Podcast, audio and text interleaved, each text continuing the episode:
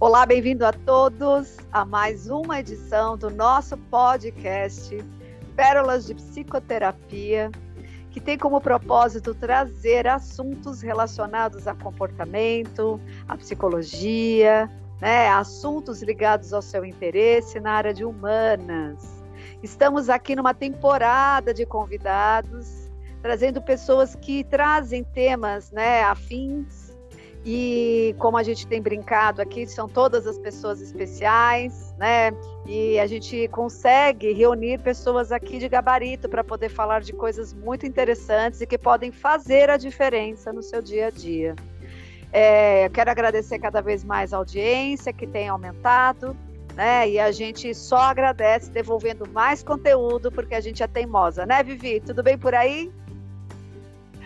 Tudo, tudo ótimo, cada vez melhor com esse time, né, especialíssimo mesmo de convidados. Eu, eu não canso de babar por eles, porque são especiais mesmo, estão contribuindo muito.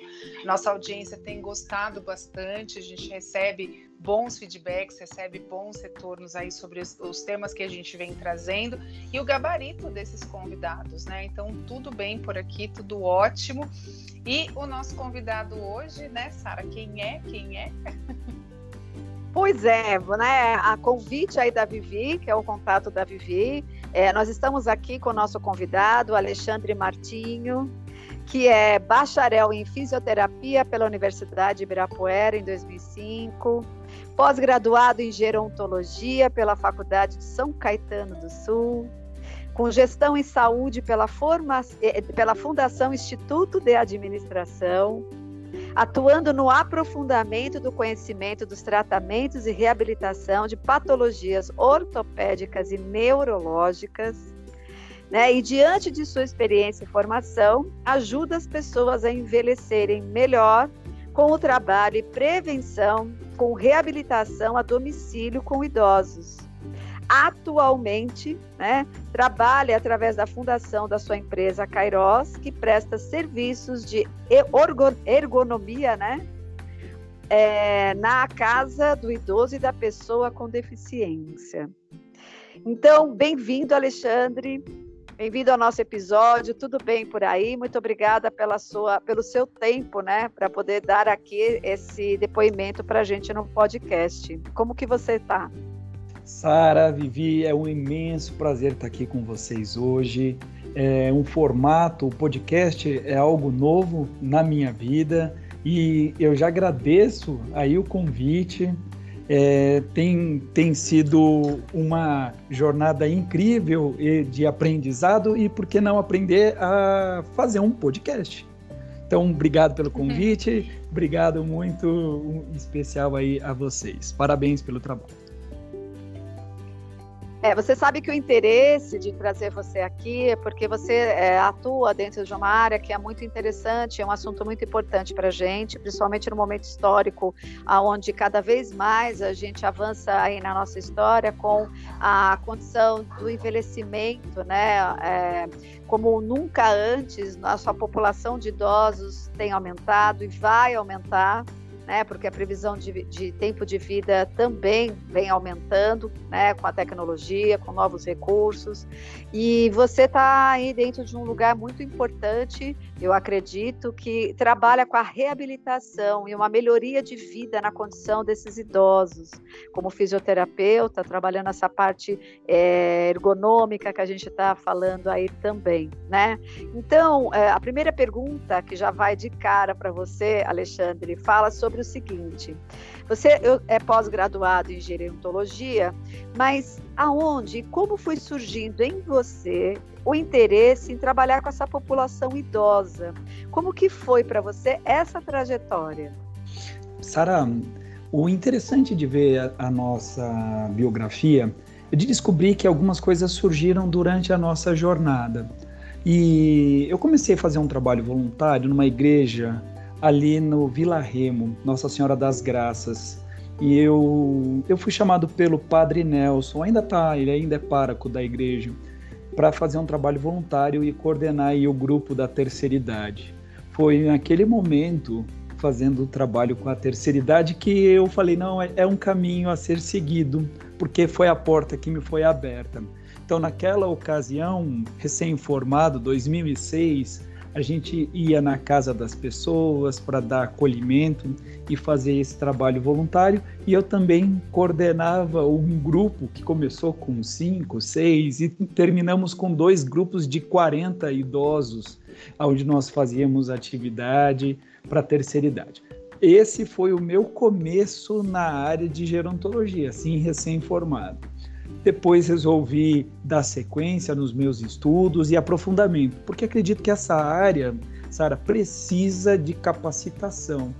Acho que cada vez mais, como você falou, existem pessoas envelhecendo a todo momento, né? São 2.500 pessoas a 3 mil brasileiros que chegam a 50 anos todos os dias. Então, essa população está chegando lá. E está chegando bem e, porque, e vai precisar de gente boa para trabalhar e gente capacitada a lidar com o envelhecimento, tá? Então foi aí que eu resolvi, eu vi um nicho de mercado mesmo significativo. E Ale, Uh, o envelhecimento né, da população aí acaba sendo um fenômeno em todo mundo, né? Como a Sara apontou, ele vem sendo cada vez mais crescente e muito rápido. Você trouxe aí esse dado que deve ser fresquinho. Eu não imaginava né, que a gente tem aí duas mil a três mil pessoas, que é um número muito significativo, parece pouco, mas é significativo porque a gente está falando por dia, né? E aí eu não consigo nem fazer essa conta, né? Se eu fosse muito boa em matemática, eu já tinha feito essa conta, mas vamos pensar aí, né? Em 365 dias por ano, né? Quantas pessoas tem? Nas estatísticas, né, no Brasil, por exemplo, as projeções indicam que entre os anos de 2000 a 2020, por exemplo, né, o número absoluto de idosos duplicou.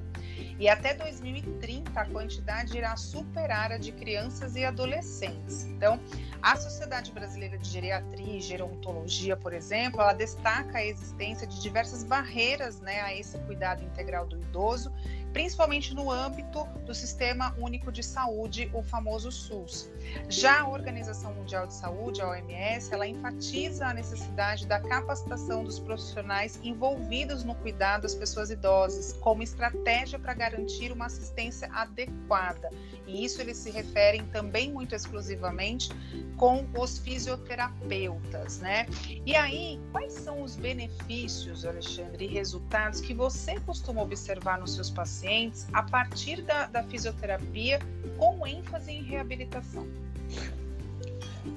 Bem, Vivi, quando você pensa em fisioterapeuta, desculpa, nós temos que pensar do, do componente músculo-esquelético.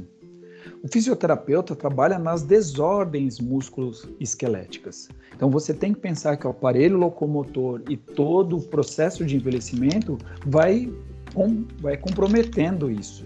Envelhecer não é uma doença e não deve ser visto como, como uma doença, mas nós temos que entender as necessidades e as real necessidades, né, as reais necessidades de cada adulto, conforme ele vai envelhecendo. Então, se não é uma doença, o envelhecimento não pode ser visto como um vilão. Ele tem, visto, tem que ser visto como um companheiro. E essa mudança de mentalidade o fisioterapeuta pode ajudar pode trabalhar né, na parte de equilíbrio, pode trabalhar na parte cognitiva, pode trabalhar na parte motora, como eu falei, que a base da fisioterapia é essa, e também nas desordens, por exemplo, o caso de AVCs, que são as mais comuns, né, você tem aí os, é, o Alzheimer, o Parkinson, que são, que são complicações aí que estão cada vez aumentando também, e e existem outras, existem uma infinidade de patologias que são acometidas é, num número maior na pessoa idosa. É, isso tem um pouco a ver com a pergunta que eu ia te fazer, né? Mais do que nunca a gente tem visto o número de diagnósticos de Alzheimer e de, de demência é, que tem aparecido em pessoas idosas. Então, qual é a ajuda significativa e concreta, Alexandre, que você visualiza que o trabalho que a fisioterapia traz pode favorecer esses quadros? Sara, para começar respondendo essa pergunta, eu vou te contar uma história.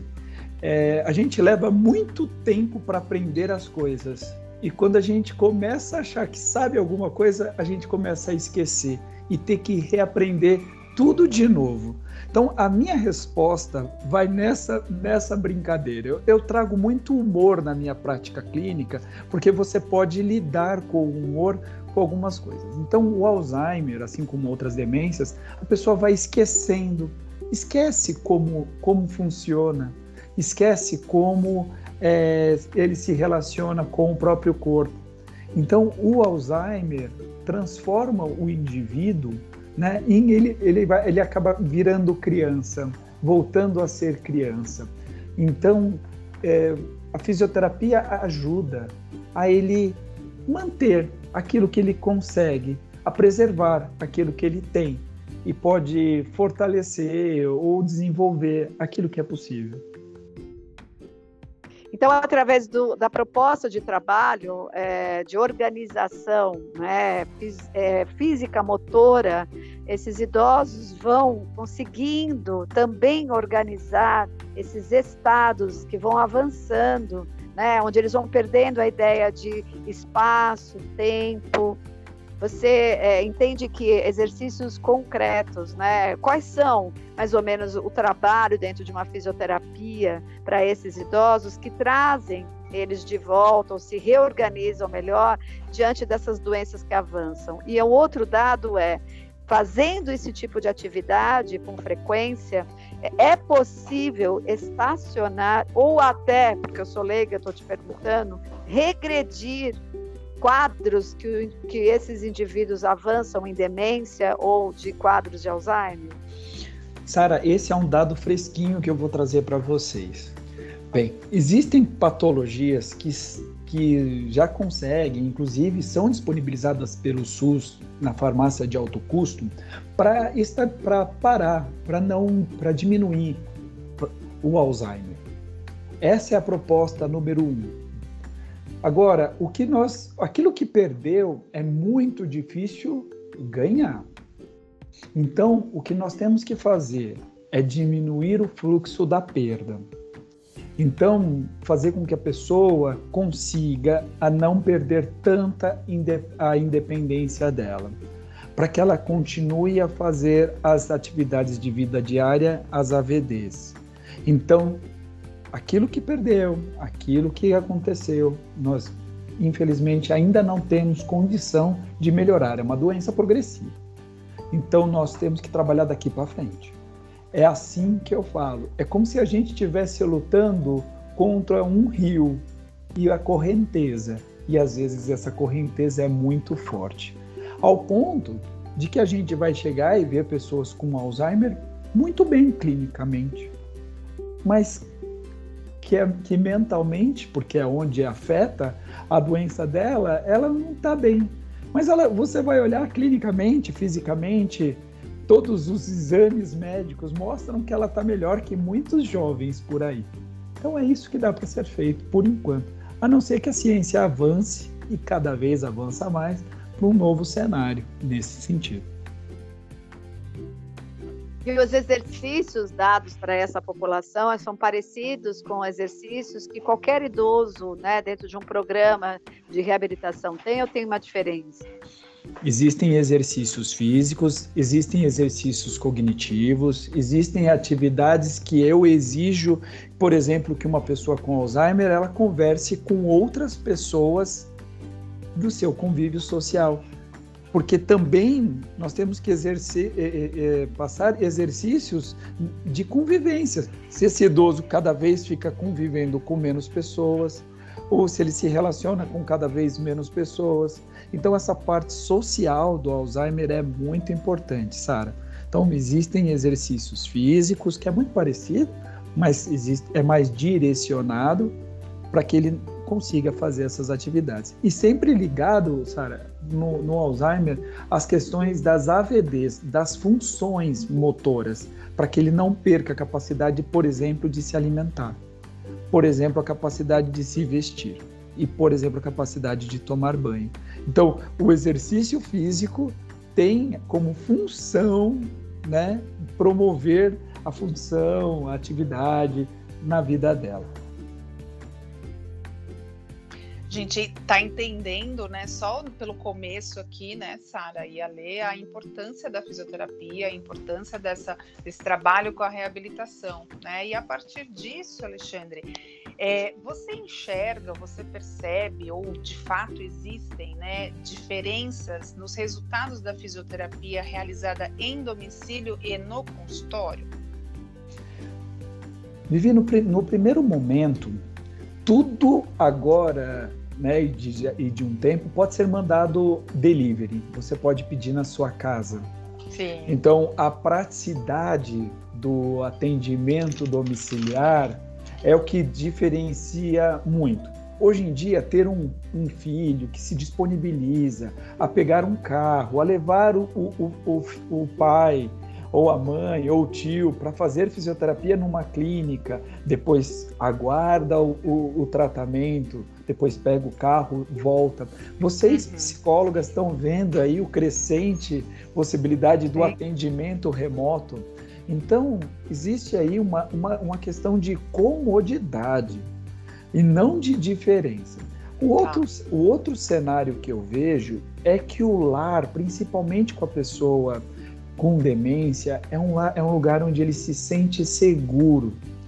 O lugar onde ela mora, onde ela conhece, aonde ela, o lar onde ela é rei. Então, onde ela é rainha. Então, esse lugar ela se sente segura. Então, eu, eu percebo que para algumas pessoas o, o, atendimento domiciliar é como, como eu posso dizer, ele é prescrito para essa pessoa. Por outro lado, para outras pessoas, essa ideia de sair de casa, de descer, de se arrumar, de passar e cumprimentar o porteiro, de entrar num carro ou num motorista de, de táxi e conversar com ele e depois parar para tomar um cafezinho, isso para essa pessoa é muito importante. Uhum. Então eu vejo que para cada um público você vai ter um, uma solução. Algumas famílias preferem a comodidade mesmo, porque, enfim, para o Alexandre fica toda a parte chata, porque é o trânsito de São Paulo, é o desgaste do carro, enfim, a gasolina. Então, aqui eu estou quase vendendo o serviço de fisioterapia domiciliar para vocês. Uhum. Mas, mas essa é a grande diferença. Tá? Então, para alguns, ir, por exemplo, fazer uma terapia em grupo e lá ter as amigas do grupo, e lá você poder conversar com outras pessoas, isso, isso é parte da terapia também. Tá? Então eu vejo que existem os, os públicos é, diferentes aí, as necessidades. Sim, até só para complementar com relação a isso, né, Ale, é, é interessante poder é, a gente é, entender e pensar nessa questão de necessidades diferenciadas para esses públicos, né? Então tem uma questão, até você quando é, fundou a Kairos, você veio com essa ideia de saúde para longevidade e vocês trabalham com essa questão de adaptação do lar desse idoso ou dessa pessoa com deficiência.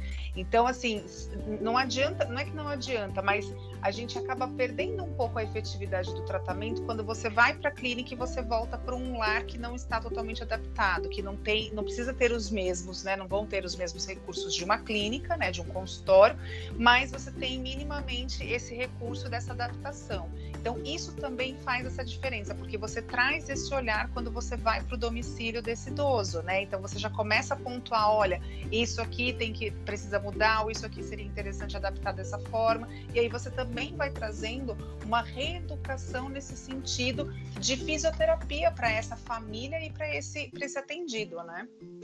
Sim, Vivi. Agora eu vou poder falar um pouquinho da Kairos. Imagina que cada cômodo da sua casa ele serve para uma coisa. E, de acordo com a função daquela pessoa, aquele cômodo perde né, drasticamente aquela efetividade. Então, se você tem um quarto que é um quarto que não está adaptado para você, fica difícil para você dormir nesse quarto. Se a uhum. sala é um lugar hostil que pode pro, pro, promover uma queda, se na cozinha, então você precisa adaptar isso. É mais fácil e mais barato adaptar adaptar um cômodo a uma pessoa idosa do que tirar essa pessoa idosa daquela casa e levá-la para uma casa adaptada. Então, uhum. e o custo de uma consequência de um acidente é muito maior. Veja o custo de Sim. uma UTI, de um preço de uma fratura, quanto que se custa para se reabilitar uma fratura. Então a gente vê aí a Kairos uma ideia de pensar assim, gente, vamos transformar esse lar. Eu gosto de usar a casa amiga do idoso, Vivi. Então, então assim, o lar é amigo, o lar é acolhimento. É isso que nós queremos. Bem interessante. E cada vez mais esse nicho é tão é, é, importante, tem tanta demanda, que a gente começa a ver também os custos né, é, de hoje sustentar um padrão interessante de conforto para um paciente idoso.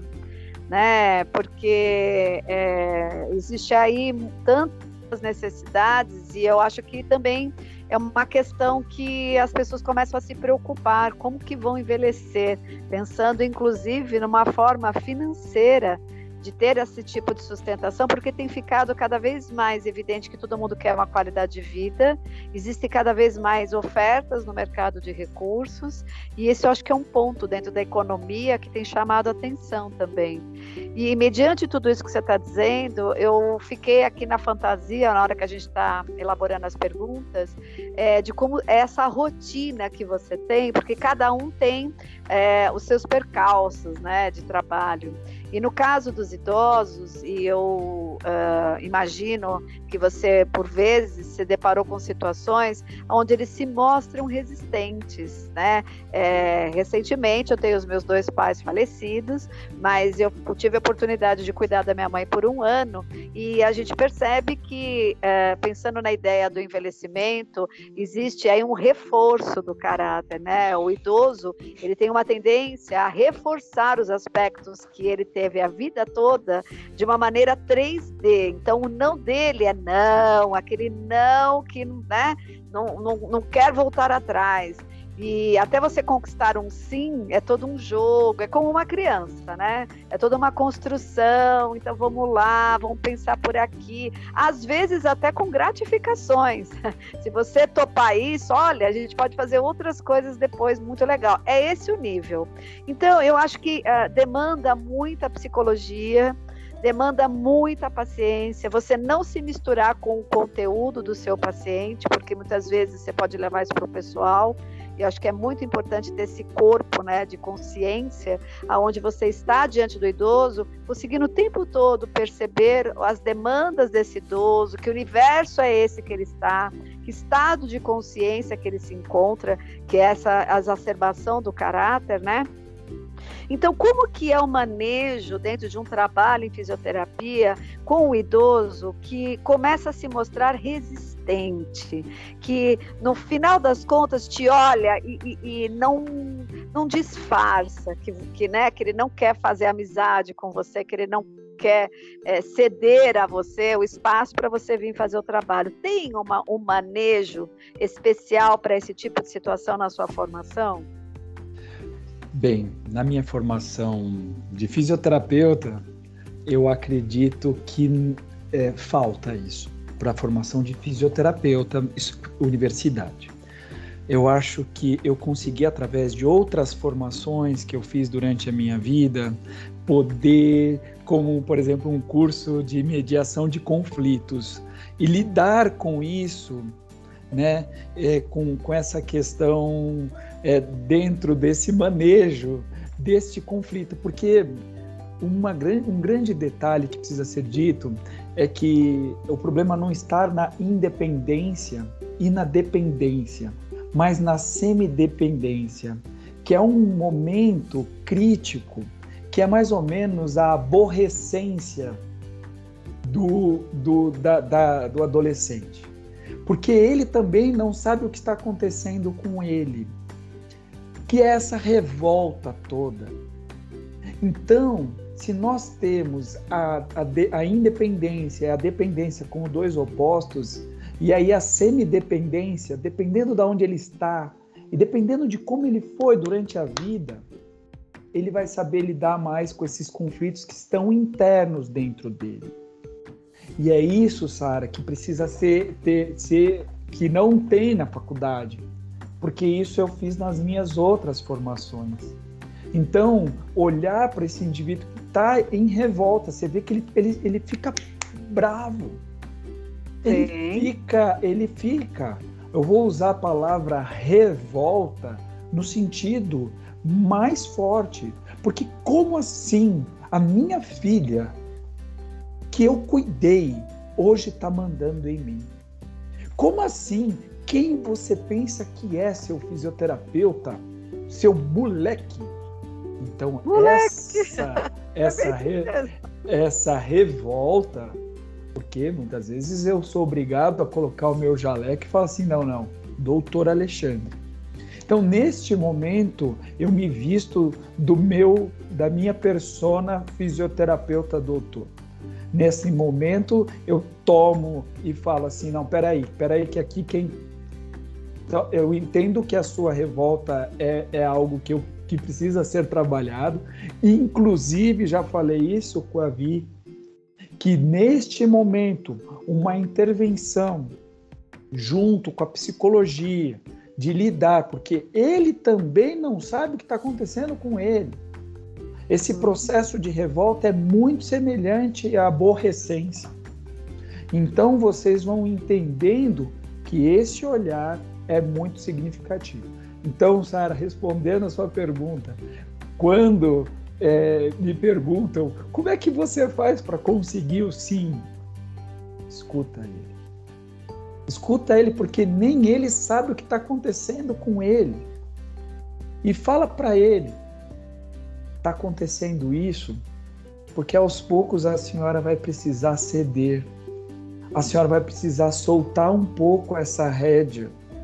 Esse barco que você durante a vida inteira conduziu, você vai precisar falar assim: querido filho, querida filha, assuma isso aqui para mim, por favor. Eu estarei ao seu lado e você irá conduzir agora.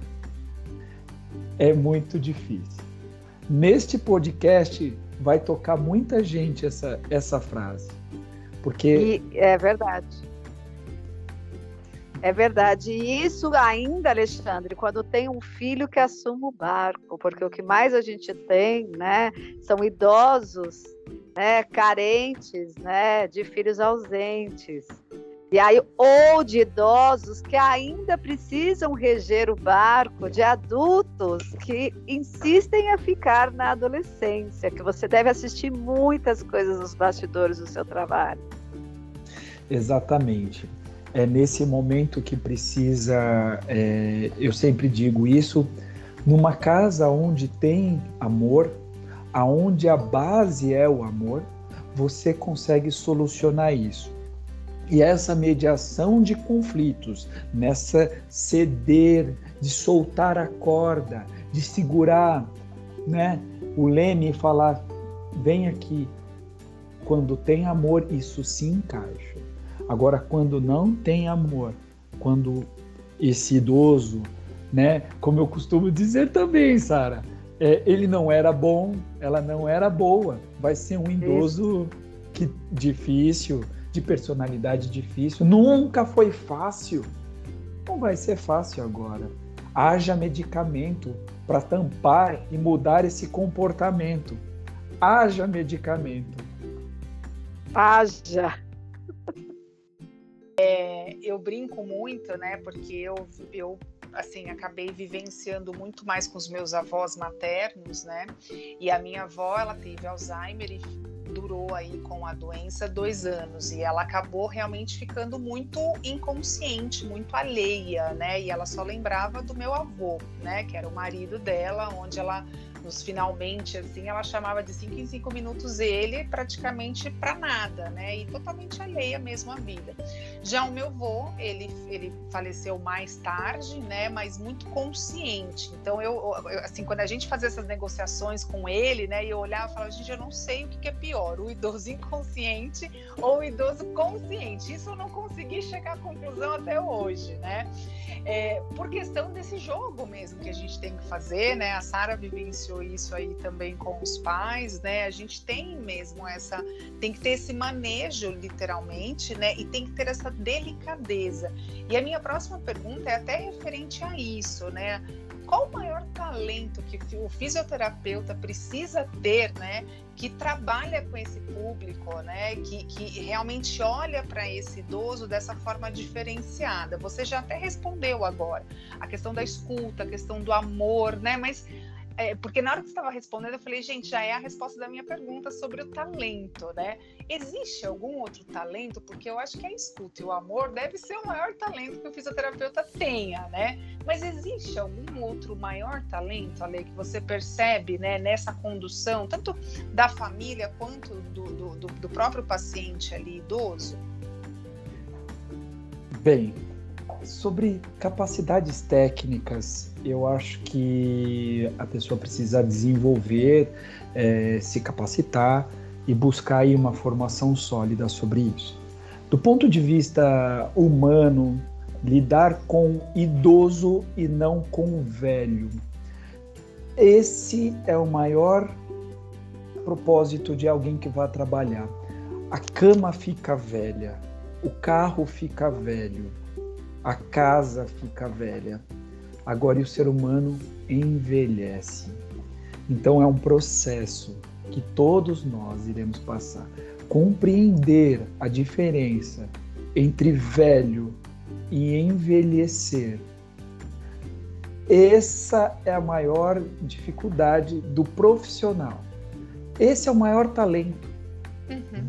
Ver o indivíduo e não ver né? E se ele fez, e se não fez, não cabe a você julgar agora, nessa, nessa, nessa altura do campeonato.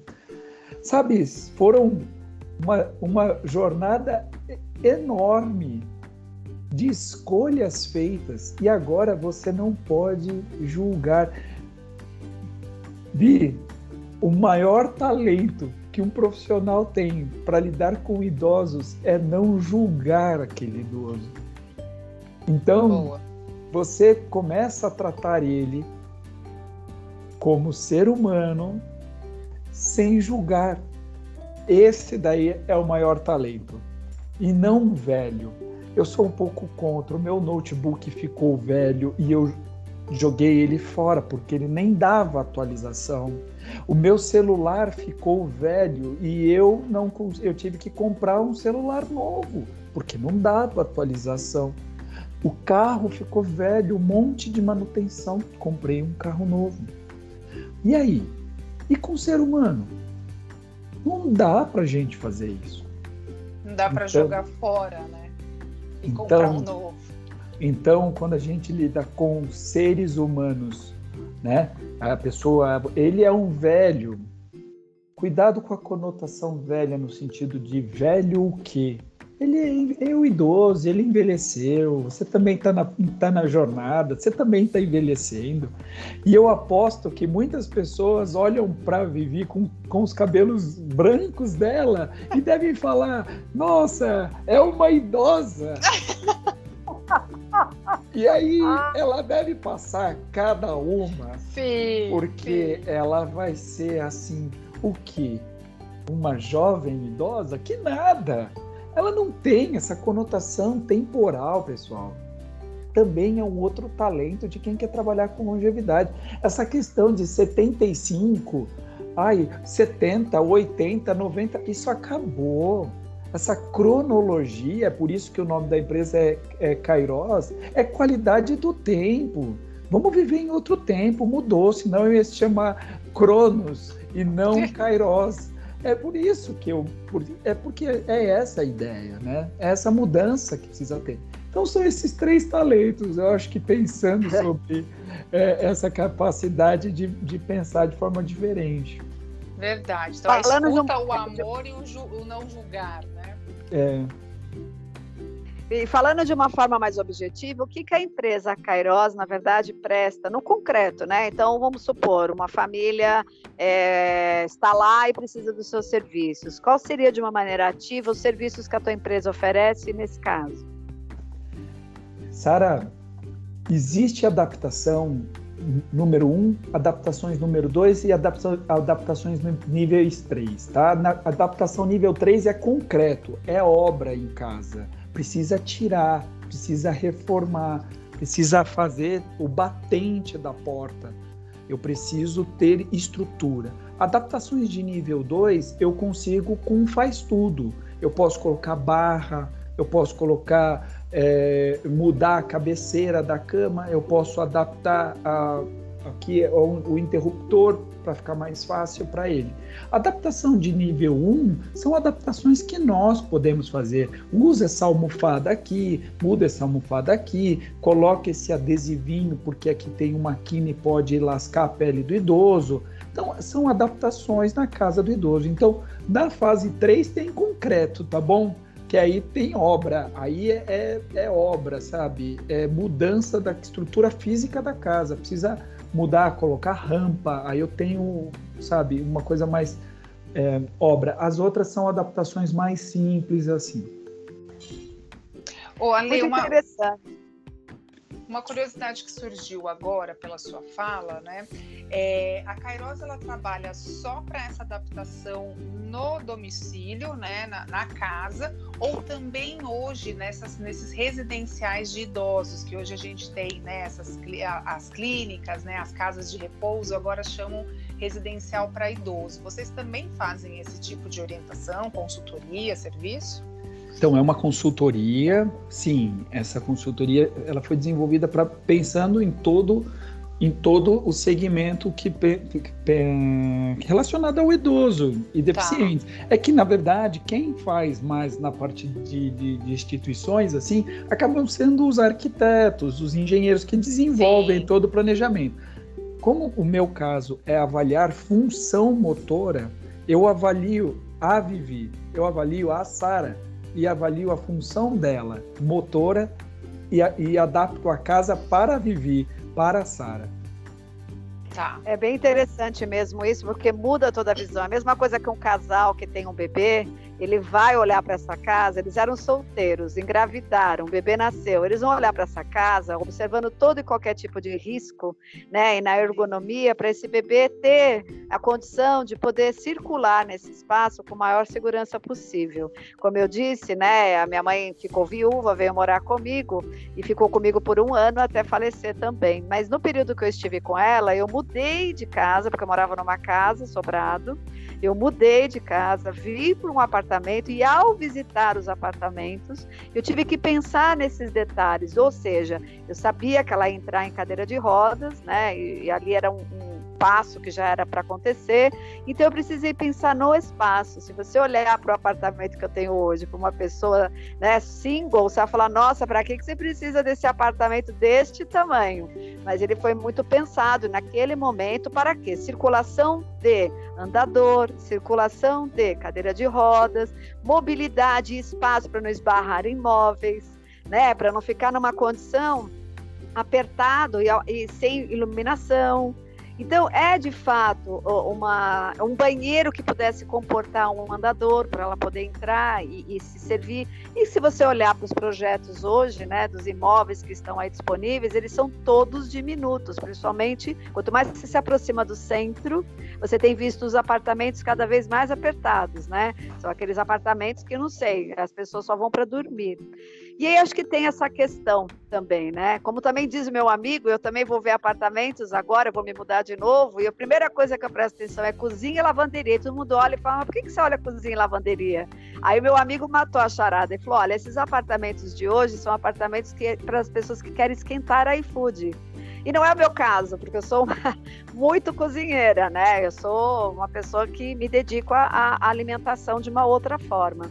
Então, é, eu acho que a tua empresa vem num momento muito importante. Eu entendo que ela vem complementar aquilo que não foi feito dentro de uma engenharia, dentro de uma arquitetura. É, eu acho que nada é como um trabalho desse personalizado para poder dar conforto né, a essa população que vai ser crescente. E só quem conviveu ou convive com idoso começa a entender que demandas são essas. É, nesse momento, Alexandre, a gente vai indo para espaço aqui do podcast que se chama Considerações Finais, que é o momento que a gente vai amarrando todos os, os assuntos que a gente trouxe e aonde a gente gostaria que você pudesse deixar uma mensagem de finalização, falando ou a respeito do seu trabalho, alguma mensagem que você entenda que é importante deixar para os nossos ouvintes, para que a gente possa finalizar. E é uma hora que a Vivi nem gosta, porque a Vivi gosta né, de estender o assunto e até o final, mas parece que nunca chega esse final. Né? Então, é. a gente precisa encerrar e eu gostaria que você deixasse o seu recado, dissesse né, a respeito do seu trabalho, da sua empresa, como as pessoas te acham como profissional da área de fisioterapia e da empresa que tem os serviços que você presta. Sara, que triste, eu só posso falar assim, nossa, sabe, aí o finalzinho de um show, todo mundo fala, ai, quero mais, quero mais, essa é a sensação que eu estou aqui, é. parece que a gente vai poder ficar aqui e, e emendar uma história na outra, batendo esse papo que foi tão gostoso. Realmente, pérola é algo muito valioso e muito difícil de encontrar na natureza. E vocês realmente são pérolas na vida aí das pessoas que vocês influenciam com esse pequeno, pequeno toque que vocês dão, vocês realmente conseguem transformar aí a vida das pessoas. É, bem, sobre envelhecimento, daria para a gente fazer uma tese de mestrado e doutorado aqui. Então, para a gente sintetizar, é que 50%, pessoal, daquilo que vai ser o nosso envelhecimento são as nossas mudanças e escolhas e atitudes e posicionamento que a gente faz agora. Cobrar dessas pessoas que não tiveram a possibilidade de ouvir um podcast no passado delas agora é, é, é injusto. Então, vamos mudar nós, né, a nossa mudança para quando nós chegarmos na idade deles. Porque eles não tiveram acesso à tecnologia nem à informação como nós estamos tendo aqui. Então, compreender as fases e a, e a evolução que o processo de envelhecimento com doçura, com, vamos dizer assim, com sabedoria, né? conhecer cada etapa que a gente vai passar e respeitar né, as nossas limitações, o nosso tempo para as coisas, a nossa ritmicidade que muda, a nossa pele, a nossa cor de cabelo, né? Então tudo essas mudanças elas acabam é, é, sendo significativas. Não podemos ser jovens para sempre, né? Mas podemos desenvolver novos sentidos e propósitos para a nossa vida. Eu acho que enquanto a gente puder, a gente tem que carregar essa mensagem para onde nós formos. Essa é a nossa bandeira do envelhecimento saudável. É isso que a gente quer. Pessoas felizes, vivendo bem, melhor. E olha, é, passeando, namorando e olha, curtindo a vida, né? Porque também só de labuta tá difícil, né? Só de coisas. Então, pessoal, é, me sigam né, nas redes sociais, eu sou Alexandre Martinho. A Kairos é, tem também kairos.longevidade no Instagram. Aquele que quiser conversar, eu a Vivi sabe, eu sou bem aberto, né? As pessoas conseguem falar comigo com muita tranquilidade, essas barreiras não existem. Quando a gente quer conversar com alguém, a gente consegue, principalmente quando bate na nossa porta, né, Vivi? A gente sempre dá um é. jeitinho de, de, de atender as pessoas, né? Então, parabéns pelo trabalho que vocês têm desenvolvido. Parabéns aí agora o mês que vem, é, mês de setembro, é um mês importante de militância aí que vocês fazem um trabalho também muito significativo.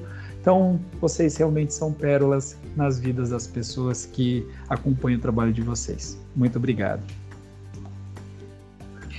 Obrigada a você, Ale, mais uma vez. É, eu, eu acredito que esse podcast com, com essa temática né, de idosos, de a importância da reabilitação e do cuidado, enfim, é, vai ser realmente um, um um tema muito reflexivo. Quando você disse aquela frase que você falou, as pessoas vão se tocar e se pegar nessa frase, realmente é, é, eu fiquei aqui, né?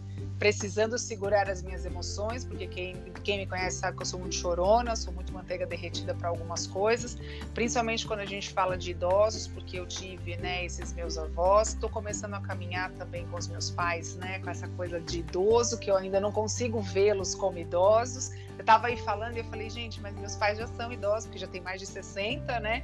Só que eles são tão ativos e são tão joviais, né? Tem um espírito tão jovem que eu não consigo ainda ver essa idosidade neles, né? Uhum. Então, é, as minhas considerações finais é que você que chegou até aqui, né, até esse momento desse episódio, se você tem um idoso que você realmente volte e escute a frase que o Alexandre falou, que você volte e de novo escute né, os três maiores talentos né, que não só um fisioterapeuta deve ter, mas também a gente, né, quando a gente está de olho num, num, num, idoso, quando a gente tem um idoso do nosso lado. Então, o não julgar, o escutar e o amor. É, e que você, né, enquanto pessoa hoje jovem, mesmo que você já tenha 50 anos, 60 anos e seja ainda muito jovem, você saiba que esse momento do envelhecer vai chegar de uma forma que você também vai ter perrengues, que você também vai ter processos, que você vai ter também algumas dificuldades para elaborar esse momento. Então, que a partir de agora, independente da idade que você tenha, você comece a exercer essa compaixão com você para que isso seja mais é, é, potencializado na sua envelhecência. Sara? É, eu acho que o Alexandre, além de falar do que ele trabalha, que já é remediar o que está né, remediado, é a questão da prevenção. Então, é, quando você está diante de um idoso, é só olhar para ele. É muito importante que você olhe para ele, porque eu conheço muitas pessoas que têm dificuldades de olhar para o idoso. E isso existe, infelizmente, mas ok. É, que eu olhe para o idoso e ao olhá-lo, veja você amanhã, porque, na verdade, é, quando você para e pensa como você gostaria de ser tratado, se um dia você cair numa pseudodependência, é aquilo que você vai saber fazer em relação à pessoa que está à sua frente. Eu acho que é o melhor ponto de referência para quem se perde muito, né? Nessa coisa de achar que vai ser eternamente jovem, que tudo está tudo bem. E nós, na verdade, não viemos para ficar aqui. E a gente deveria lembrar disso todos os dias. Então há um apego tão grande à juventude, um culto tão grande à juventude, e que parece que também faz subliminarmente um culto né, a uma eternidade em, em, no plano da matéria que não existe. Então, eu acho que as tuas contribuições hoje, Alexandre, nesse sentido, dão já luzes né, e pinceladas e reflexões que eu acho que é importante para quem é cuidador, para quem é a pessoa que está atravessando essa segunda metade da vida. Né? Eu tenho um, um, uma ideia muito clara de que você, na verdade, vai colher aquilo que você plantou, essa questão da prevenção, né, dessa atividade física, de você é, já ter consciência de tudo que você está fazendo hoje, vai ser a tua velhice né, amanhã. Então, eu quero agradecer mais uma vez a tua presença. A gente pode pensar num tema é, paralelo a esse trabalho que você faz para que você possa voltar futuramente a, ao podcast. E deixo aqui, né, essas reflexões, porque as pessoas não gostam de olhar para a velhice e nem para a morte, mas ambas, né, fazem parte do caminho para onde você está indo. Você pode até negar, mas você continua indo, né? Então, quero agradecer de novo a audiência que tem aumentado também e desejando uma boa semana para vocês e para todos os nossos ouvintes, tá? Beijos a todos e boa semana. Obrigada mais uma vez a Sara, Alexandre, né, pela disponibilidade, a nossa audiência. Uma boa semana para todo mundo. Obrigada mais uma vez, gente.